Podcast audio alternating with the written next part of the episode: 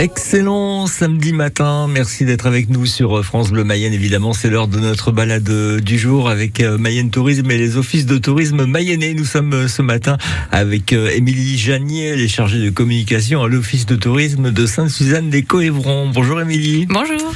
On part où avec vous ce matin, Émilie? Eh bien, aujourd'hui, je vous emmène au nord d'Évron, du côté d'Ambert. On va aller faire un circuit qui s'appelle le circuit sur les crêtes d'Ambert. C'est le numéro 38 et c'est une rando de 18,8 km. Donc à pied, il faut quand même compter 4h45, mais c'est une rando qui peut se faire aussi euh, à cheval. Vous en aurez pour environ 2h45.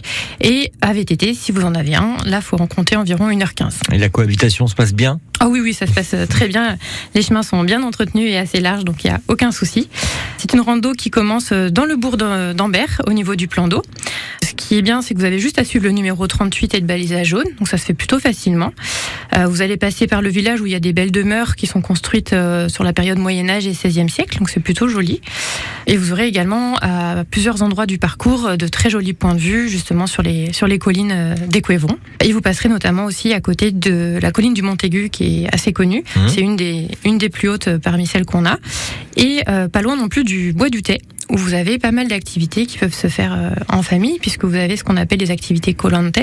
Donc c'est de la trottinette euh, tout terrain en forêt, chasse au trésor, des choses comme ça. Donc c'est c'est quelque chose assez sympa à faire euh, en famille, et la balade se fait se fait très bien.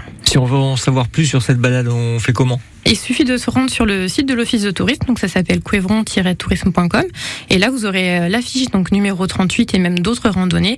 Elles sont disponibles en PDF et en GPX. Merci beaucoup Émilie. Merci à vous. À bientôt. À bientôt.